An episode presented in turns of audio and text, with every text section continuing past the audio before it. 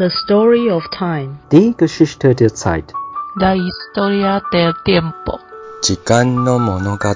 讲因的故事。勾选 thời gian. Dari no Ayasta. L'histoire du temps.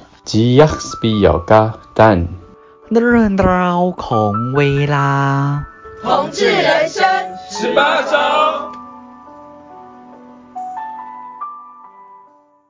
嗨，各位听众朋友，大家好，欢迎呃大家今天再次呃来收听由我由我们同志咨询热线老同小组负责的同志人生十八招，对，光阴的故事，同志人生十八招 Podcast 节目，对，那我们这个节目呢，其实主要就是想要记录呃同志运动的历史啦，关于同志的生老病死啦，然后呃不同世代的同志的一些呃观点的一些交流，那当然。呃，像呃婚姻啦、生老病死、呃婚丧喜庆的议题，也都是我们这个 Podcast 人生十八招特别关心的。那今天这一集节目呢，其实呃呃是由我负责，对，那呃我是同志咨询热线的社工，我是志伟。那我们特地想要从一个角度来谈台湾的同志运动历史，就是反核。哦，那我们今天的主题是同志为何要支持反核？如果有人觉得这个题目太硬的话，不要离开，听下来，因为我们有讲古的时间，让大家知道说，哎，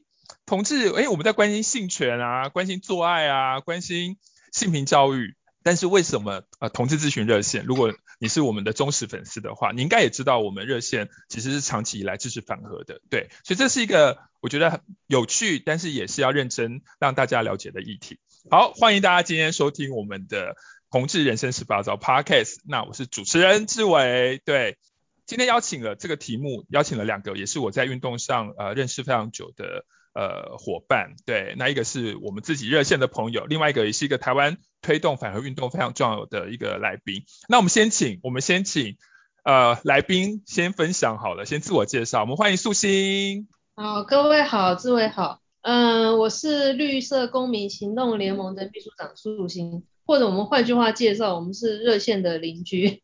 对、嗯，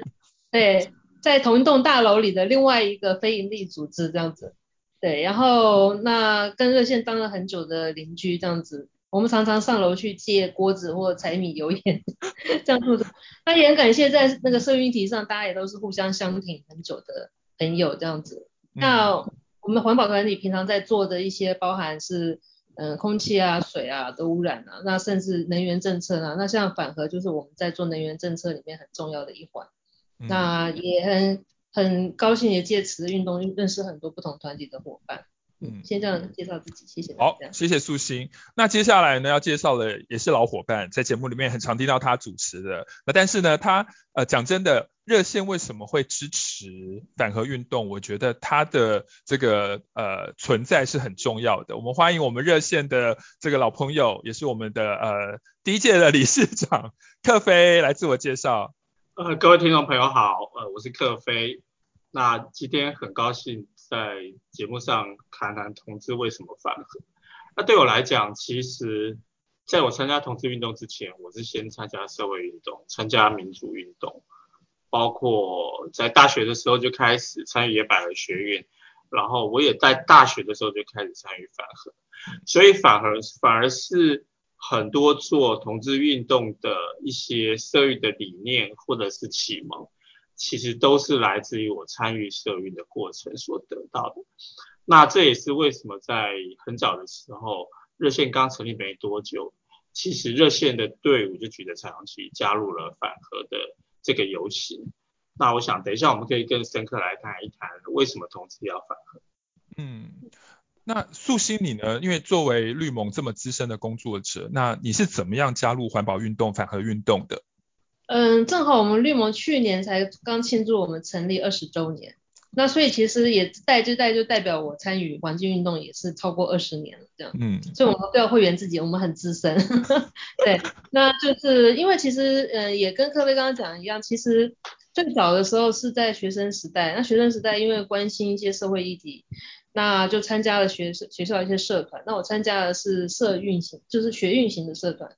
叫做福大黑水沟社。然后那时候很多学长姐就会带我们外，就去关心很多运动啊，包含其实是性别运动，包含原住民，包含劳工，包含环保，就是我们就有点像实习一样，到各个环境组、各个社运组织里面去参观学习这样子。对对对。那那时候我就正好碰到环境运动里面的，那时候是有碰到反核运动，然后我就对这个运动的的一些故事就觉得很触动到我自己这样子，所以我后来。在读研究所的时候，我就把反核运动当做我的毕业作品来做，那因此拍一部纪录片，所以从此就结下了不解之缘。拍完纪录片之后，我就决定到环保团体工作，一直到现在。嗯、那所以可以说是，可以说反核运动也是我的社会启蒙，可以这么说。那也让我因此就决定想要在社运团体工作。嗯，所以是蛮蛮长久的一个渊源。嗯，突然听素心这样讲，我觉得，哎，其实我们三个今天我是主持人嘛，然后加你们两位，其实我们蛮像的。我们我们真的就是把一件事情一做做了二十几年的人的运动者。对，因为因为因为我自己也几乎大学毕业没多久，也是因为自己同志的身份，然后对性平教育有兴趣，我就来热线，也是做了二十年这样子。对，然后克菲投入同志运动也真的是二十几年，快三十年。那你也是，所以我们今天三个就是。真的是二十年以上的运动者的一个一个对话这样子，对。那那素卿投入呃反核运动这么久，那呃要不要也跟我们大家说说看，就是说那目前台湾在反核运动上，你觉得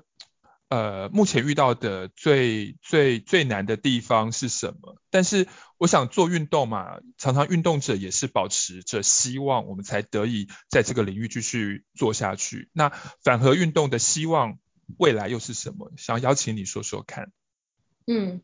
那其实，嗯、反核运动在台湾的环境运动里面可以说是非常的源远流长的一支。因为过去我们台湾大家都可以知道，从以前就是所谓的经济起飞时代，我们以这个农业换取工业，就是我们大家都很努力的要求要经济起飞，所以我们扶植了很多台湾的工业。但是呢，事实上其实是有一些环境代价的。那这些环境代价呢，在近年已经逐渐浮现了。我们说，不管是空气的污染、水的污染，那还有我们使用能源，我们使用了一些会破坏环境、对环境不友善的能源，例如说，我们说像现在大家关心的的空污，像煤，那像核能，就它有所谓的核能威胁这样子。那这些都是台湾，我们就是说，这个台湾，我们在这个小岛上面，大家生活的现代工业文明的很多的后遗症。那可是反核运动是很早期开始，是因为在台湾在早期兴起，不是有一些后遗症很快的就浮现出来了，就是我们所谓的嗯公害，大家如果知道所谓的环境公害，所以台湾早期环境运动是从环境公害的抗争嗯起来的，嗯、就是说有一个嗯污染性的工厂，然后他那时候在很多法规都不严谨的情况之下破坏了环境，那就围场啊抗争啊，那。当年呢，其实核市场也是在一个这样的情况之下，那时候台湾各地都公害，我们都说是各地像四处起义一样，嗯，是什么李长荣化工啊，这个鹿港的反杜邦事件啊，嗯、宜兰的这个反五清嘛，对不对？嗯、后后后进五清，宜兰是我有点忘记了，是没有，后来才跑到麦寮变六清这样子，嗯、就是各地的这种工工业跟各地居民的这种这种草根式的抗争。那那时候呢，贡寮就是因为有个核市场，那呃，贡寮的居民就反对核市场盖到他们那边，那一直从一九八零年代哦，一直到现在，核四厂都还没有盖好。那所以其实这个运动可以说是台湾当年早期反公害抗争所开始的这样一个历史，一直延续到现在。因为如果今天我们在说是一个一般的工厂的话，可能这工厂早就该倒了。当地居民反了，他已经反了快三十几年。可是因为核市场不一样，因为核电厂它的背后是电力公司，电力公司是国营的，在台湾。嗯，所以它其实等于是有国家的无限的资源跟预算在提供，不然他可能早就觉得，嗯，这个这个投资可能应该是要亏损的，我就要放弃这个投资了。但是因为国家政策没有改，所以其实大家就一路反上来。所以其实一直从一九八零年代到现在，持续到现在的环境运动其实没几个，大概就剩下反核了。那所以它其实跟台湾的，我们刚刚讲跟台湾的环境史、台湾的民主运动史，嗯，是紧密相关的，一直到现在。那其实我们现在就觉得，其实这好像是应该我们早就应该要摆脱过去的一个包袱，我们要赶快迈向我们现在大家在在讲的未来的一些新的能源时代，不管是再生能源或节能，好像不应该再回去看这种传统的的能源，好像不应该是我们在看重的。但是台湾社会的确还陷在这个能源争议里面，大家还是会为此犹豫、摆荡、痛苦，然后做很多很多的争执。嗯，那我觉得这是我们现在面对一个难处，就是这个这个议题一直从一九八零年代到现在，从本来是乡土的草根的反环境公害的抗争，一直进到现在变成各种能源选项的讨论。嗯，然后呢，甚至现在又加入了最新的气候变迁的议题，大家又觉得我们到底会不会缺电？我们到底气候变迁用什么能源比较好？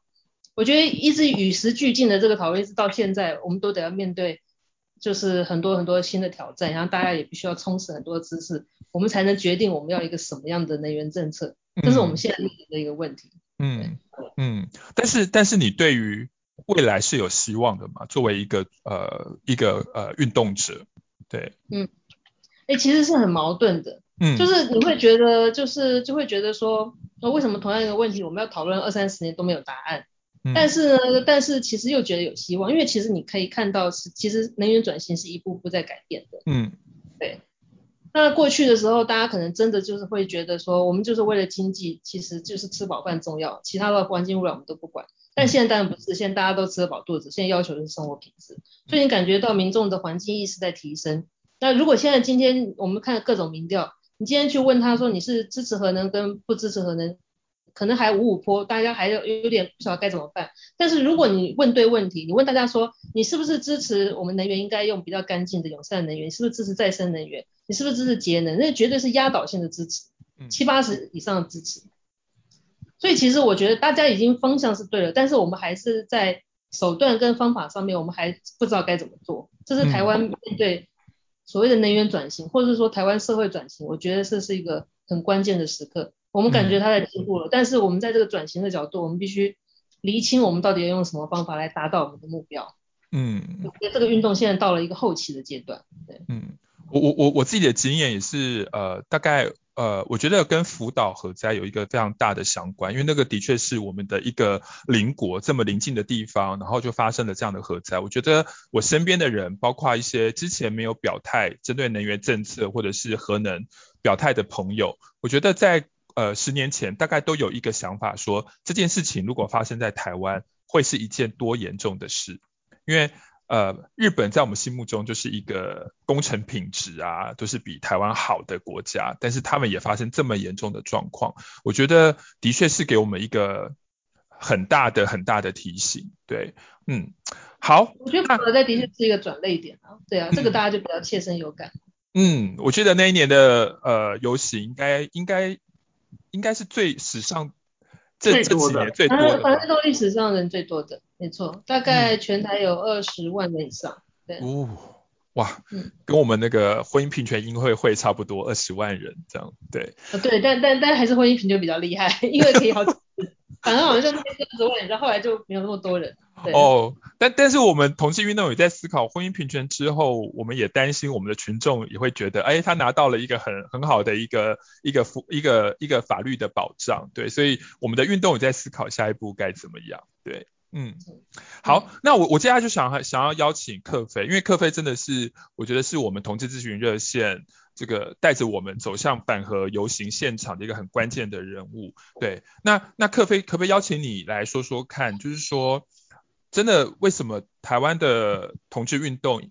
对，我们当年为什么会参与反核游行？那我们的理念是什么？对，那当年参加反核游行有没有什么样的历史小故事？对，有趣的事可以跟大家分享。有趣的事要想一想。好，其实我觉得，呃，在因为最近刚写完一本书哦，就是台湾同运三十，所以也回忆了很多。呃，这二三十年来发生的一些事情，就有关于热线为什么经常在街头一天到晚就是，好像除了自己被认为自己家里的事以外，其实很多其他的议题也是一天到晚都会看到热线的队伍在在街上。那不管是反核，反核其实是很早的，然后弃权运动，或者是热身保留运动，或者是移工。运动公运其实都很容易看到热线的队伍，那我就觉得，呃，如果从历史回头来看，在热线，呃，或者是在同运初期，当同志运动的力量还非常微薄的时候，甚至社会都还很很不看重的时候，其实当时就很多的社运团体是跟热线走在一起的。他们也一样来支持这个热线所进行的同志运动。所以其实社会运动本来就有一个很基本的理念，就是弱势相挺。那我觉得这个弱势相挺的弱势，其实呃，你如果从社会议题来看，它就是一个不被原本不被有权利的人，不被呃官方所支持或主流价值支持的事情。但是因为我们参与了社会运动，而我们有办法有一个不同的思考，比如说像刚刚讲的这个能源的选择的议题，核能到底是真的是一个便宜的 便宜的能源？那看你用用什么方式去计计算它的成本嘛。你如果不把这些核废的处理，不把核灾发生的可能性带来的影响这些都计算成本的话，你只算它提供给这个呃这个工业用的这个，那你计算成本的方式不同，你得到的成本价钱就非常不一样啊。这就是我觉得参与社会运动者他能够有一个有别于主流或有别于官方的一个思考的角度去看待事情。然后去关心这个呃能源它背后可能带来环境的影响，而这个影响有可能是现在发生，有可能是未来才会发生。那我们凭什么去跟未来的人抢夺这个资源？我觉得在做同志运动里面，我们非常重视的就是呃是不是得到公平的待遇。我们对于差别待遇这件事情是非常敏感的。对，那当你在使用能源或决定核能政策的时候，当时并没有人去问过蓝屿的人，他们同不同意把核废丢在他们的岛上？对，那当时在决定盖核四的时候，也没有经过一个透明的公共政策的讨论。所以在最早的时候，其实反而是因为，就像以前一个学者讲，反而是为了反独裁。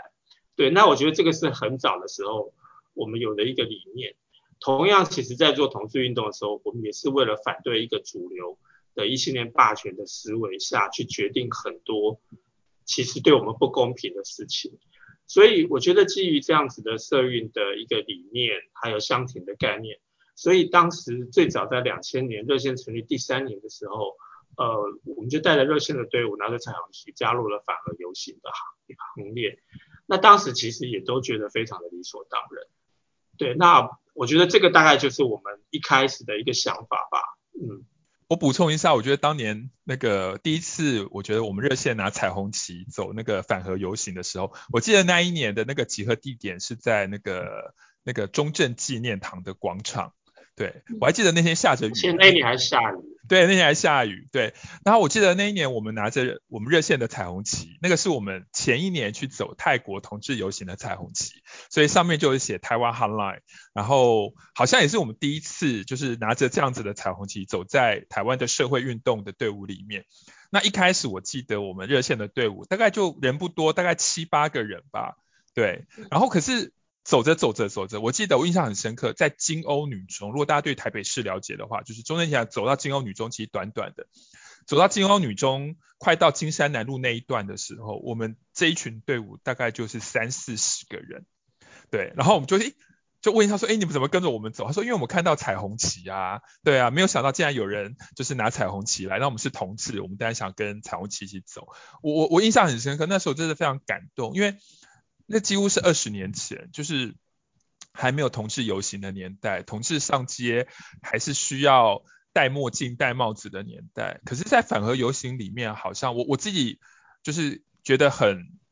很一直一直有一个很自在、很舒服的感觉，就是这个游行真的是包容非常非常多各式各样的人，只要你的理念是为了环保、为了反核，不论你的形态是什么、你的身份是什么，反核游行是非常欢迎大家的。对，嗯嗯，这是我印象最深刻的。那包括当然后来，那刚刚我们前面讲的福岛核灾之后的那一年办的游行，对，那那一年那个热线举的那个那个标语，有一个就反而好像好像就在网络上引起很大的讨论，就是我们的那个标题叫做“给我大肉棒，不要燃料棒”这样子，对，就是。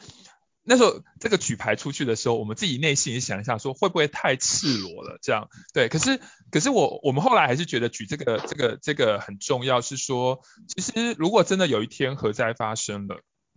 其实同志运动一直强调的性愉悦，我们一直强调的性权，其实在核灾发生的时候，其实可能都是没有办法继续再推动的。所以如果没有一个呃健康的、安全的一个整个的国土环境，其实同志运动也很难再推动任何议题。这也是觉得为什么同志运动，我我个人觉得同志运动为什么要支持反核运动，我个人觉得很重要的原因，这样。对，但是我觉得那口号还可以，还有一个一个可以可以讨论的是，嗯、一个是呃你主动选择你要不要你要的一种呃性的愉悦的方式，另外一个是你被迫接受的，嗯，这个这个燃料棒就是就是台湾社会被迫接受的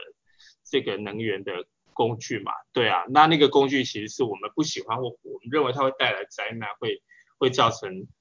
呃，不可挽回的这个灾难的一一个事情，但是那件事情我们我们我们没有没有这个选择的余地，所以我觉得这两个口号摆在一起的东西，一个是主动，一个是被动。我们当然希望是主动的，我们有选择的，而不是一个被迫接受的一个状态。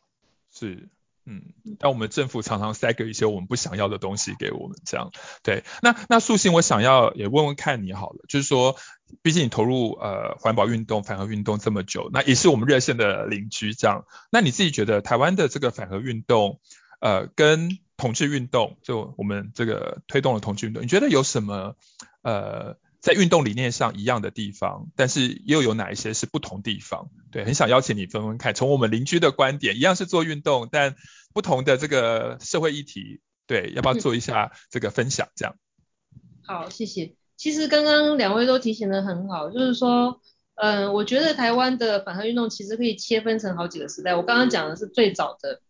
反公害的运动，它跟台湾的的经济的问题，跟台湾的民主问题是绑在一起的。但在二零一一年福岛核灾之后，又进入另外一个分水岭一个阶段。嗯，就是其实，在福岛核灾之前，老实说，我觉得我们这些社运团体都是会像人家其其他就是外面人讲说啊，你们都是来吓唬大家的，就是说，或者是说你们都讲的是，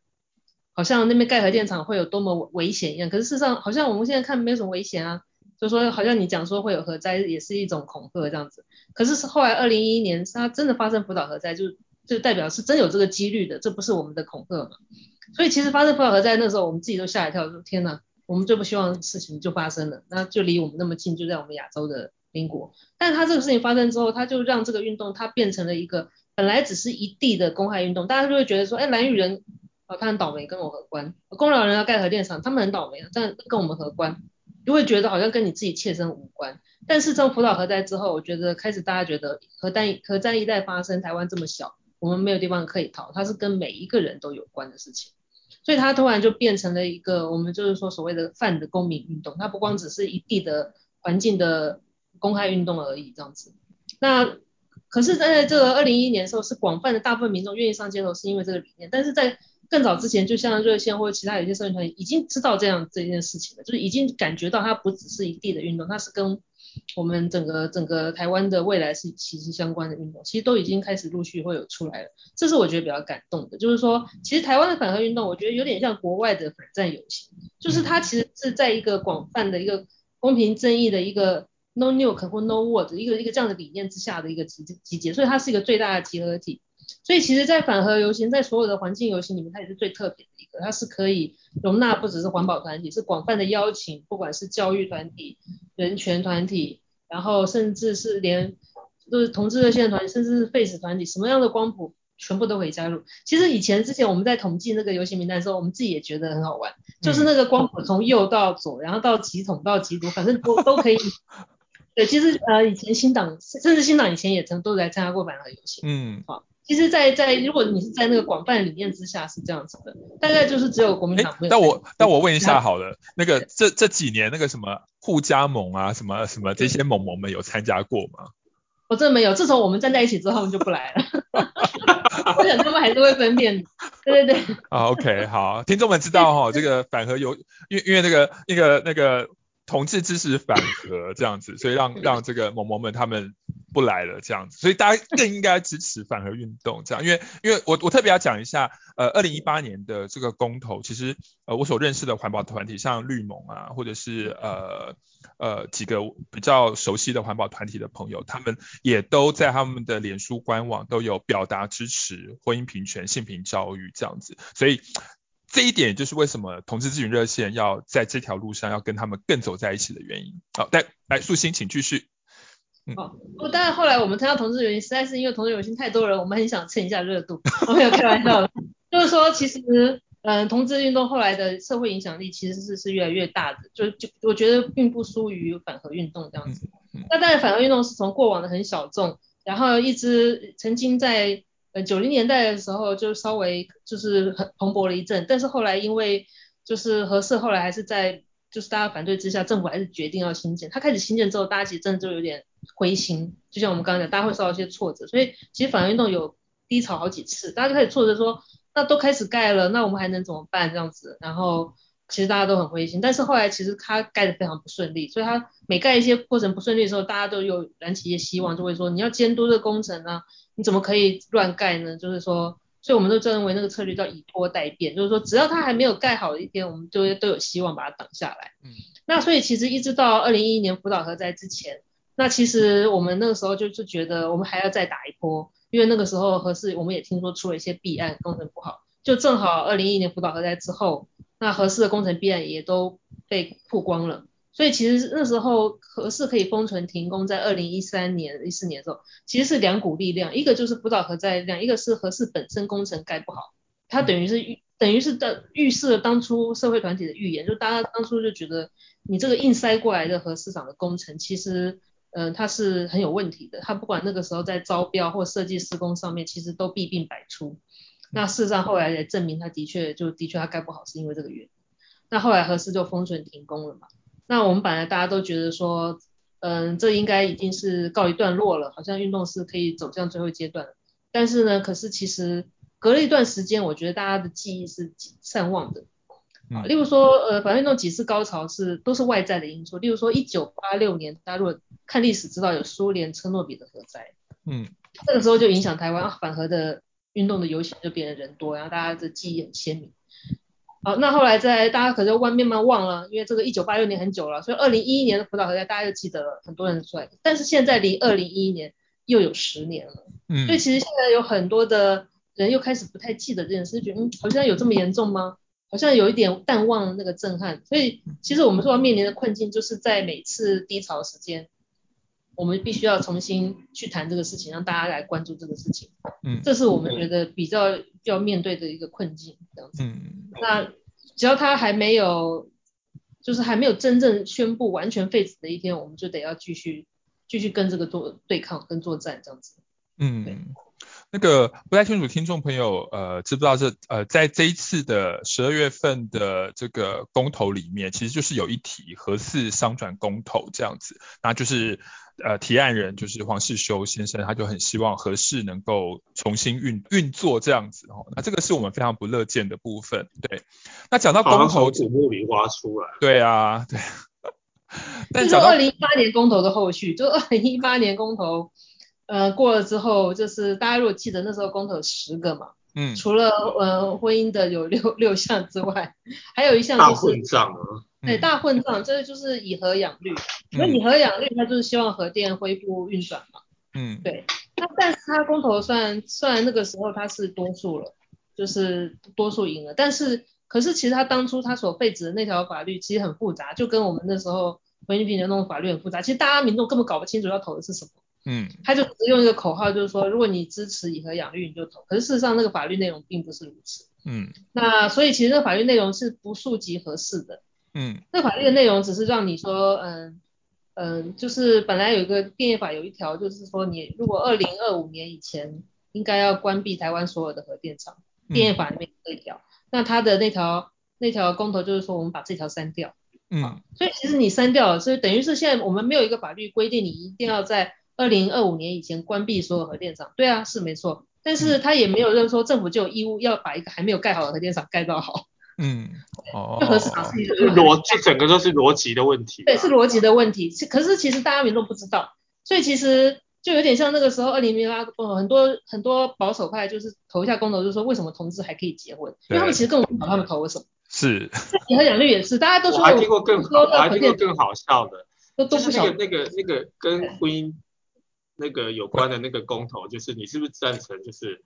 应应该是一男一女的结合？结果呃，我有一个呃家人远房的亲戚，他就他就老人家，然后他就不懂，然后就问他女儿说。那我公投，他本来不投，后来因为是三姑六婆邻居都在讲，然后他就决定要投，他女儿就决定好好的教他要怎么投正确的投法。他说啊，可是我如果反对的话，那不就等于支持你爸爸可以讨小老婆？就是 他把这个支持一男一女结合的反面，当成是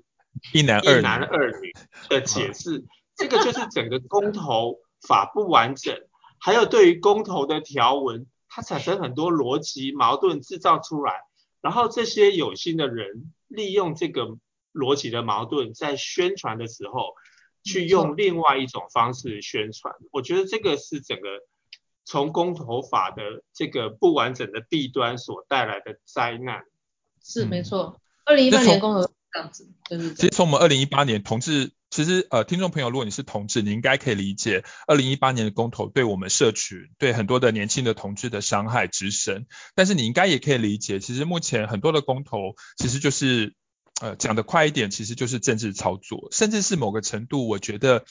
它的前提其实是侵犯人权的。可是它可以透过这样子的公投的这样子的提案，然后通过，然后就政治动员。对，我想，如果你理解呃二零一八年的伤害，你应该就可以理解为什么我们今天要录这一集节目，因为我们就是很希望让更多朋友能够理解，其实呃这个时候如果我们不站出来为呃人权、为一些公平正义多说一点话，但那在之后我们的确会因为公投结果来承受更多的呃伤害，这样子。对，我讲另外一个矛盾好笑的事情，当年反同公投里面有一个就是，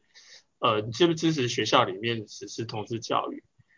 问题是好，公投出来了，那那不支持学校里面应该有同志教育的人多好，那这个是一个无效的公投，怎么说呢？我如果是老师，我在学校我没有在做同志教育啊，但是我可以讲平等教育吧，我可以去教不歧视教育吧。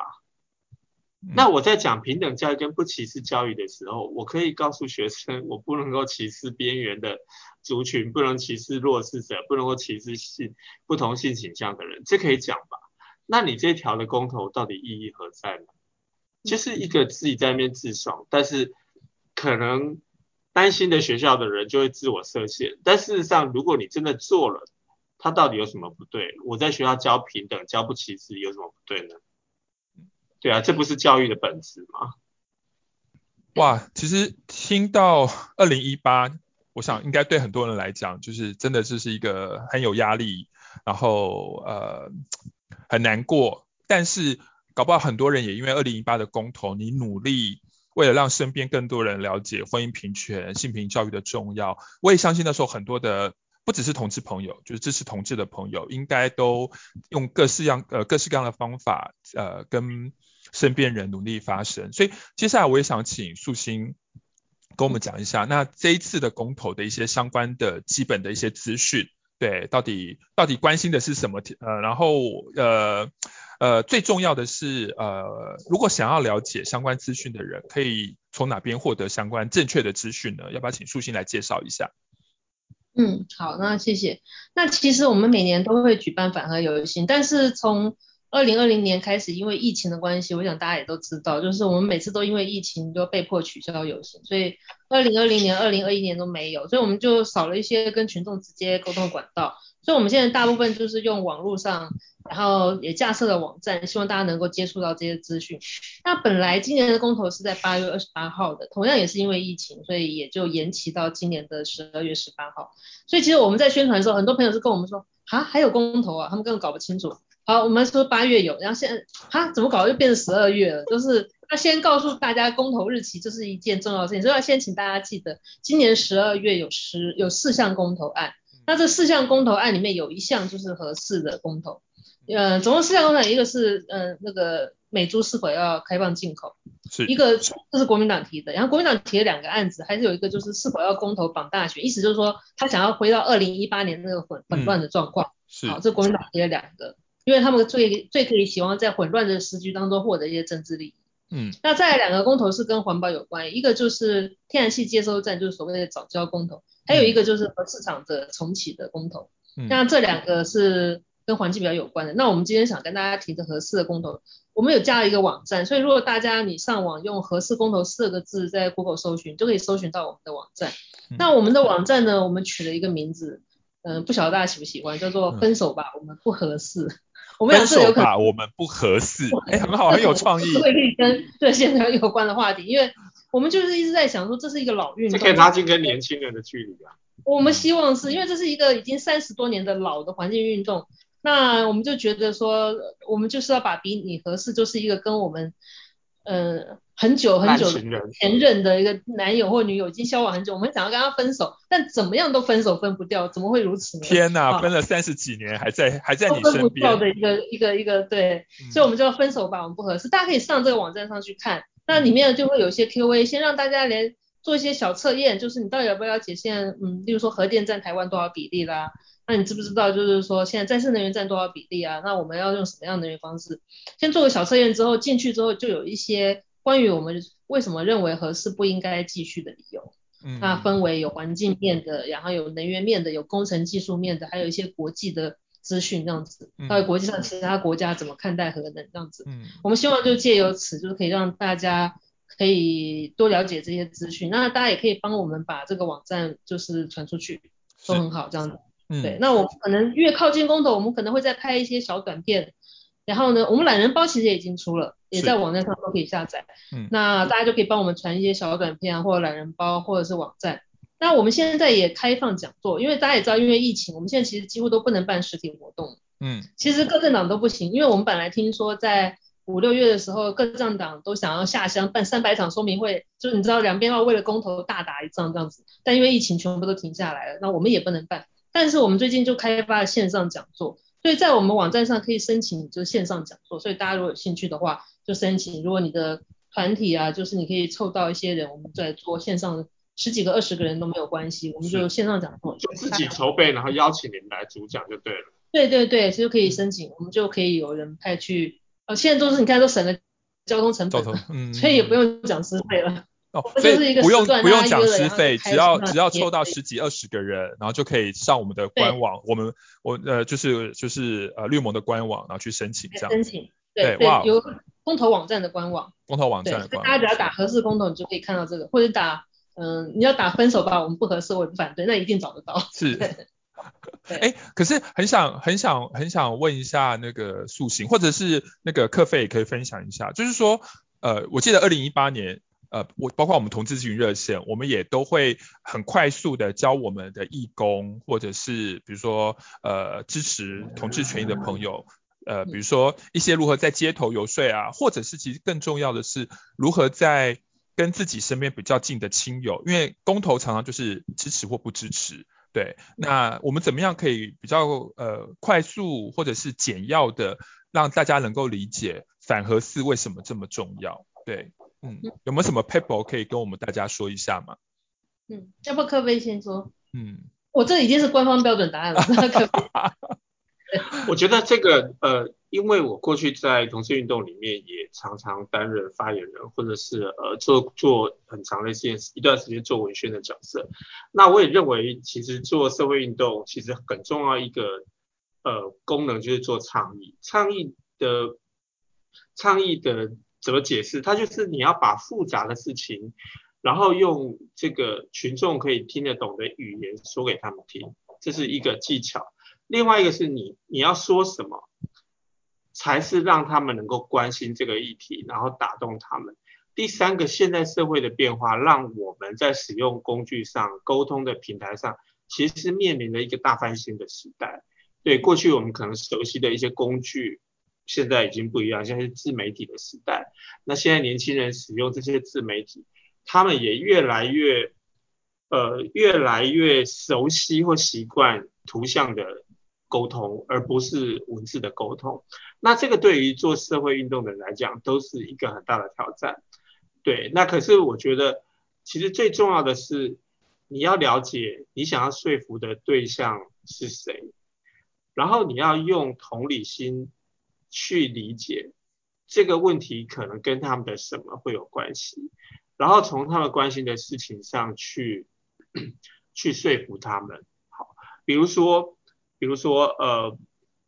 对我来讲，呃，我在那个反核的时候，我曾经取了一个猫咪的牌子。对，我知道很多人，很多人就是很疼爱猫咪。那对很多同志来讲，呃，可能因为他们大部分的人没有自己的小孩，所以猫咪就等于他们家里的小孩。嗯，对，所以在核灾发生的时候。我要怎么去照顾我家里的这个形同家人的这个宠物？这件事情变成对同事来讲是一个很很关心而且非常重要的事情。那我的思考是，我举了个牌子，我不希望我的猫咪遇到一个核灾的状况，以至于他可能流离失所，或我没办法照顾他这种事情。那我就觉得用这个理由去说服或告诉大家。核灾将可能对他们关心的人、关心的宠物、关心的家人造成什么样的伤害，来勾引他们去呃关注这个为什么要反核的议题。我觉得这个是我可能用的一个一个方式。那那这个就是我们做社运的人常常要去训练自己思考，而且你不是学会去说服你身边的人而已。我觉得做摄影的人，我们还要组织更多的人。我们要怎么去训练别人成为种子，当做这个运动的支持者，当做这个运动的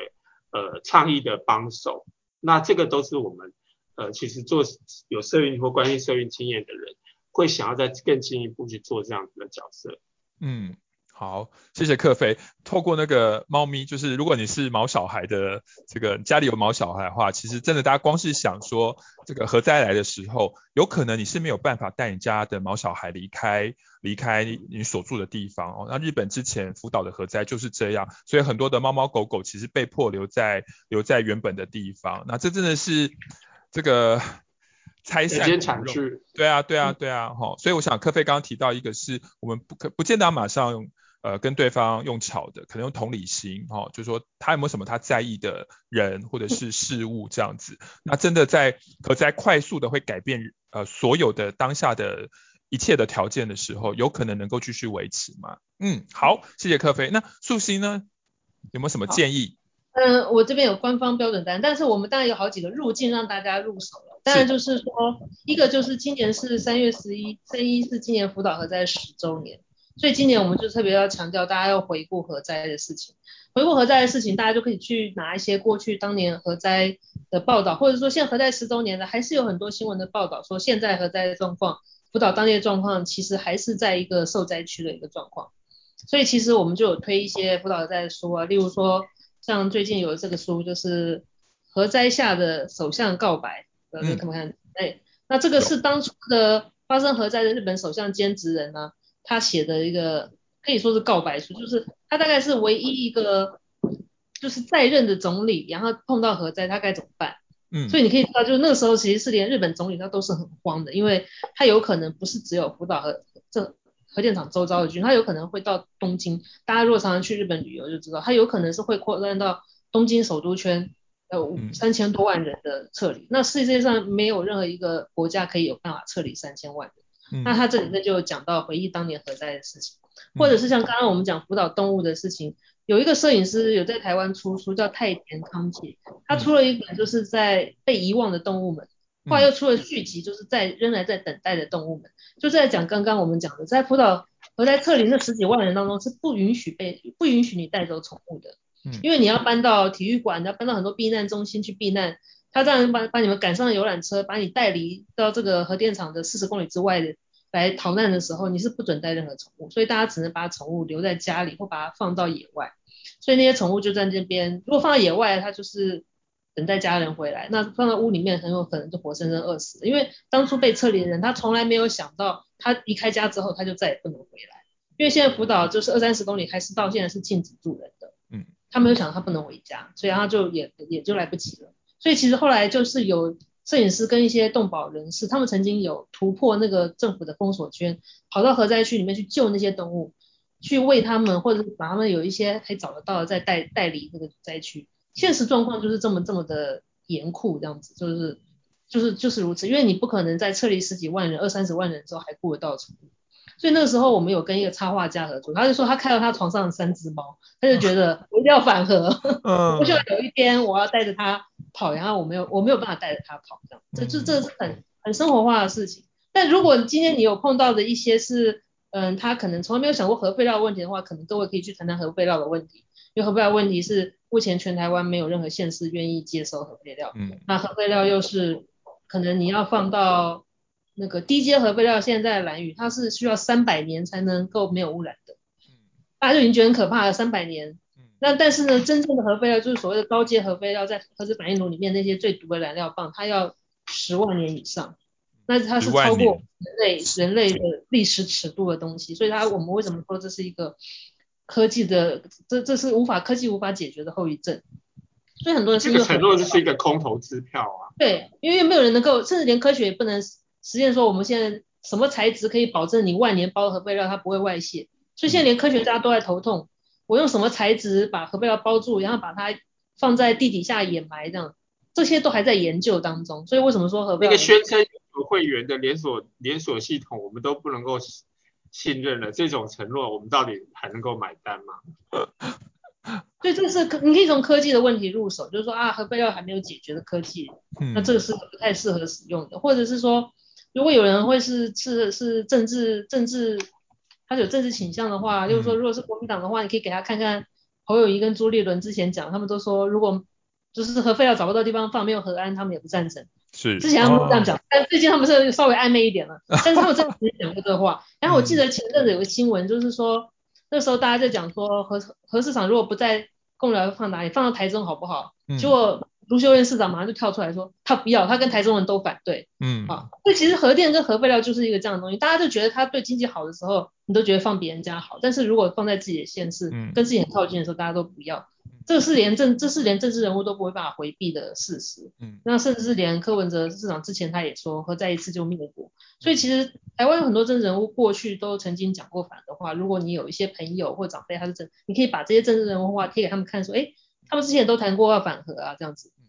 就是我们可以用各种的一些方法，如果他是一个很理性的，需要知识跟理论来说服的，那就请给他看我们的网站，我们网站上有很多的资料，嗯嗯，可以说一个说服他，呃，这样子，对对，那个呃，网站上的资料其实很重要，就是说我们对于核能的正确的一些。呃，了解哦，比如包括核废料的部分，那当然也包括了台湾可能我我知道台湾一直有一个误解，叫做核能提供了非常大比例的电力，这其实也是不是正确的，对。但是在有心人操作之下，仿佛台湾只要没有核电厂，我们的经济就会垮台，但其实并不是。我们的呃能源的目前像刚刚一开始树兴讲的，目前我们的绿能政策也让比例一直往上增加，对。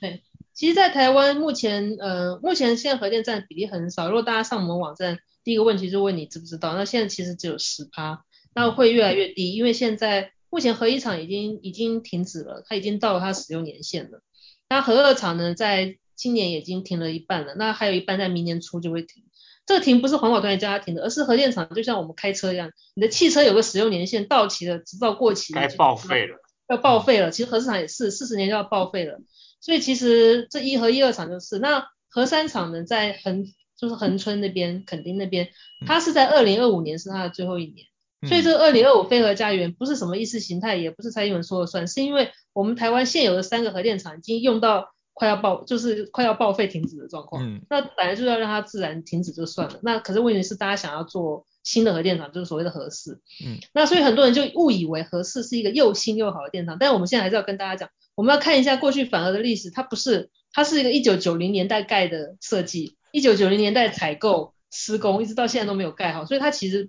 不属于新的。就是它如果跟一二三比，认为它是新的，但它在时间的尺度上不是新，它是个九零年代的旧电厂，那一直到现在还没有盖好，所以它其实是一个也很旧的电厂了。然后，所以所以其实它已经三十岁了耶。对，而且它现在因为封存了七年以上。嗯，他他当初没有盖好就封存了，那没有盖好就封存，然后那时候安全检查也不是有出问题，嗯，所以现在呢，大家所要公投的不是说你是否支持一个又新又好的核电厂来重启运转，不是的，你现在是说你是否支持一个很旧的还没有盖好的，就是设计跟施工重生的重生的一个核电厂，你是不是同意它要必须重新新建？嗯，啊，你要让它重新新建，所以你的公投票投下去同意，你只能让它重新新建。可是重新新建不代表它会安全运转嘛，因为现在重新新建的话，它要过很多的关卡，包含它要重新去申请它的执照、安全的审查，它还要重新立法院编预算，重新经过环评，还有呢就是，嗯、呃，因为福岛核灾之后，对于耐震系数都要求都要更安全要提升嘛，你还要通过这个新的地震这个断震应该是通不过，因为它这是旧的建筑。是，所以其实有可能就是目前经济部预估是七加 N 年，那个 N 就是一个不确定，就它就有可能七加三、七加四、七加五都不一定。嗯，所以呢，它可能是个十年以上都还盖不好的一个电厂。嗯，这就是我们我们刚刚讲，这个公投其实已经失去它的意义了。我们现在跟大家想象的不一样，我们不是说公投票投下去赞成，它明天就会开放让你使用一个新的电厂，不是，你是投下去之后，它可能还有十年。而且这个十年当中，他可能还通不过安全跟地震的，也就是说你有可能投了投了一张废票了，就算你投同意票，它也可能是一张废票。这这是一个这样性质的公投，所以其实我们倾向是大家真的不要去投他同意，投了同意之后呢，你还要浪费很多的公帑、很多的时间。在台湾能源转型政策上，我们还有一个旧情人跟旧包袱一直拖着你不让你往前走。嗯。是是一个不好的选择。嗯，所以呼吁大家这一次呃十月十八号这一天，请大家一定要站出来，对，那跟热线的我们一样，我们来支持，我们反对这个核四，对，然后我们呃台湾应该继续朝向一个更健康的呃更干净的一个能源政策，而不是这个老这个分手已久的老情人一直还在这边跟你狗狗敌，你想跟他好好分手都没有办法，对，然后现在用这种好像诉诸于民意要求哎。公投来，你赶快来跟大家跟这位核四复合的这种想法哦，我想他已经是不适合我们了，对，我们就好好分手，对。好，讲到这个情人的议题啊，我觉得我们今天那个那个在邀请素心的时候，素心也很担心反核四这个议题是不是太过严肃，对。但我相信听到这边，你应该知道，它真的是一个必须要严肃以待的一个议题，因为这跟我们未来，呃，我我想那个某某们最爱讲什么为了下一代，但是我真的觉得。反核运动或者是环保运动，其实才是真正为了下一代。因为没有一个没有干净的空气，没有干净的水，没有适合人居住的环境，其实我想我们的下一代是将会面临非常大的挑战。这样对，所以真的真正真正为了下一代的，其实是是反核运动这样。好，所以但是我还是回到我们同志运动的这个，还是要聊一点跟性有关的嘛。对啊，就是那。无论是克菲或素心，或是我，我们的这是反核运动怎么样跟我们同志运动在争取性权是有一些关系的，对啊，就让一些让一些这个同志们对理解说，哎，其实争取争取到干净能源反核是，其实对我们未来也是有利的。克菲要不要先讲一下？我先我先讲好了，就是呃我们在做艾滋运动或做性教育的呃的时候，其实。热线的立场很喜欢讲性愉悦跟性安全并重，你不可能讲一个就是牺牲性愉悦的方式去要求性安全。意思是什么？就是说，呃，你性愉悦的目的其实是为了爽嘛，但是我们的教育就是认为说，你不能够牺牲爽，然后去要求大家安全，那个是你在教育上是行不通的，因为大家不可能会牺牲掉它原始的目的，只为了你。这个某一种安全的目的，所以意思就是说，在谈性或谈性的教育的时候，我们很喜欢讲，就是让你很安全的去爽。那我觉得能源政策也一样啊，就是我们为什么不能在用能源的时候是可以用的安心，然后又让我们就是可以享受到能源带给我们的好处，而不是我们用了一个能源之后，然后我们却要惊慌受受怕，然后或者是这个惊慌受怕可能是带给很多代以后的人。的顾虑或是处理不了的烫手山芋，那那个烫手山芋是要好几百年才能够解决，或者是大家都没办法保证它能够做什么。那这个你现在用电的爽，其实就就不是真的爽嘛，因为它是充满后遗症的。所以我觉得这个性跟核电或反核共同点就是又要爽又要安全。嗯，哦，很好，又要爽又要安全。那素性有什么吗？这真的是太厉害了。新的标语要爽要安全。我这话我讲不出 出这么精彩的论述。没关系，没关系。那我们还是就是提，就是说我我们想到最能跟一般人生活相关，就是我们说不合适这件事情，嗯、就是说我们要选择对于地球友善、对于适合台湾的能源。能源方法很多种，嗯、但我们也不是说核核电就是一个恶的选，绝对恶的选择，也并不是。比如说，有可能假设未来能发展核融合也很好啊，但、嗯、但问题是现在没有嘛，我们现在永远有只有核分裂，嗯、而且是一个会产生核废料跟核污染的，会产生核灾的一个核分裂的电厂。所以其实我们要讲的就是说，我们要选择适合的。那这个适合，我们要去想到底什么是对台湾适合的。那在选选的过程中，想的过程中，那就是一个民主的过程，是就是我们不是要人家硬塞给我们一个传统。我们说现在在环保团体就谈的就是传统的化石能源，传统的这种集中式的大型的这种电厂，并不是现在适合我们的。我们现在未来可能我们希望是更安全的、更分散式的小型的，那它可能需要很多公民参与的。例如说，我们可以做公民电厂，而不一定是一个一定要大资本国家下来的。然后就说你这个社区，你就是要为其他地方人牺牲。嗯，好，所以为大家牺牲，我们就必须为了牺牲而忍受，就我们不应该为了牺牲而忍受，这样子。我我我觉得这是我们会想要谈的，就是说选择适合的，不要为了牺牲，牺就是不要不要去忍受这些牺牲。那我们要找一个，也许你觉得它不是一个最大的方案，它是个小的方案，是一个为每个人量身打造，或每个社区或每个不同的国家跟文化量身打造的能源。这是我们会想谈，所以我们在谈所谓能源转型，或者说能源民主、能源多元。我不晓得这是会不会能跟性权有关，但是我们希望也是能够解放那个科技的霸权，不是说，呃，因为科技，所以我们要完全的福音说，嗯、呃，嗯、呃，核电是好的啊，或者是这种大型的能源是好的。其实我们会希望是大家能够集思广益，想更多不同的一些能源多元的方式来去解决我们的能源问题。是。那像节能，就是大家每个人都可以做的，或者是说。像现在很流行有一些小的再生能源装置，小的风机或小的这屋顶的光电，这是有可能我们自己在透天厝的屋顶就可以就可以自己发电的。嗯，我们自己在做我们的建筑里面，我们使用一些绿能、节能或是智慧灯具或智慧的那种，现在有些嗯嗯、呃，你可以在整个家里的电力是用智慧系统的。嗯，那你都可以用这更多节，其实节能就是发电。嗯，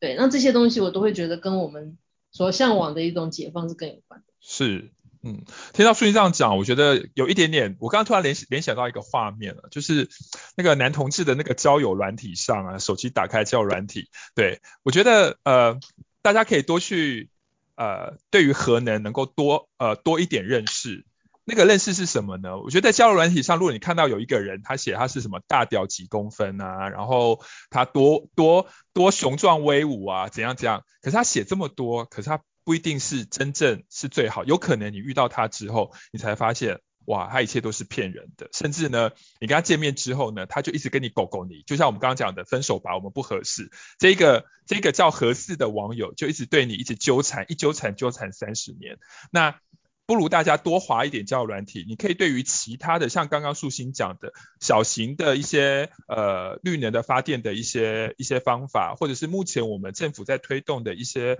呃风力啦或其他的一些发电的方法，能够多一点点认识哦，不，千万不要觉得那个网络上写的这个夸大的人是你的真命天子，其实并不是。我们台湾已经被核四已经骗了好多年了，它其实真的不适合我们。对，好。那我们今天这一集同志运动为什么要呃支持反核运动？我想呃最后两位还有没有什么话跟大家说的？我们克飞先好了。因为这几年我关心艾滋跟老同的机会很多，那其实对我来讲这几年越来越来越容易想到，就是一些弱势者在面对核灾的时候的那个困境，比如说老人，比如说失能者，那这些社会上的弱势者其实。呃，不管是面对核灾的时候，他逃难的困难，或者是呃对他造成的影响，是远比一些就是行动方便的人来讲更为呃有更大的挑战或更大的伤害。那这些事情都让我去思考到，核电的使用其实它最大的差别就是在于，呃，它不能够发生万一，而这个不能够发生万一，如果我们只寄望在一个幸运上面，那可能一旦发生的时候，它真的就是万劫不复。对，而这个万劫不复，我想不是只有我们这一代的人不能够解决，不能够付出代价，我们可能还要预知或透支未来很多代的这个代价，在处理这个呃核核电使用上所带来的后遗症跟灾难。好，那我们请素心最后再跟大家说点话。好。嗯、呃，我希望下次我们可以来跟同事社群谈的是，我们怎么样面对社会气候变迁，一些对未来的议题，就是我们可以对这个过去的这个旧情人，可以真的跟核四彻底分手。嗯、我们不要再谈我们台湾要不要用核的，事实上也只剩下这个核四了，这个核四又用不了，我们真的在讨论一个假议题，是，太浪费，但是它浪费我们很多公共讨论时间，我们应该讨论更多，就是我继续说我们怎么应对气候变迁，或者是我们怎么在现在这个社会多元价值的时代去讨论事情，因为。其实我觉得二零一八年公投给我很大的反挫，就是受挫。其实那时候我觉得大家都受挫了，不只是性别同志运动，其实环境运动也都受挫。大家就会觉得说，哎，怎么搞的？就是嗯，大家都觉得好像公投是表达民意啊，可是这个民意怎么这么容易被民粹操弄、被政治操弄，然后到时候投出来大家是那么的受伤的。是，嗯，对，我其实我就是觉得说，嗯，并不是代表政治正确是我们唯一的价值，而是现在就是一个多元价值的时代。那我觉得大家应该要重新的好好来讨论。到底什么是适合我们的？而也许大家会觉得，嗯嗯，好像进步，觉得好像政治正确也不是很酷啊，好像反而说是，嗯，希望政治不正确要叛逆一点，这都可以。但是我也是希望是大家不要认为解答方案只有一种，不要去相信那个权威。是。所以大家应该是自己，我们好好坐下来，然后我们去讨论到底什么是比较适合我们的未来，来讨论不管是能源政策也好，人权政策也好，性别政策也好。嗯。那。就是要去去面对这个多元，嗯，那可是这面对这个多元，就不是说因为多元也是另外一种霸权，所以我们要回去保守，绝对绝对不能这样，这是我们最害怕的，嗯，就是我们会希望说，嗯、呃，我们可以在一个新的新的摆脱过去的包袱，在我们在一个新的平台上面，大家是齐头并进，我们在一起来讨论，到底台湾未来走向什么样的能源，或走向什么样的环境？是，嗯。好，今天很谢谢克菲跟素心来上我们呃老同小组哦那个同志人生十八烧这个 podcast，那希望让听众朋友理解为什么同志进热线在过去二十几年我们一直跟反核运动、环保运动走在一起，希望今天的这一个节目让你有所理解，耶。鼓励大家，请大家十二月十八号，请投下你神圣的一票，好吗？OK，好，那我们就下次见喽，谢谢两位，谢谢，拜拜，谢谢，拜拜，谢谢咖啡，拜拜。台湾同志咨询热线协会为全台湾第一个立案的同志组织，在台湾，我们已经陪伴了同志社群二十多年，聆听了上万位同志的心声。你的捐款支持可以让我们持续稳定的提供服务，让同志有更好的生活。你可以上网搜寻同志咨询热线，也可以追踪热线的脸书或是 IG，了解如何支持我们。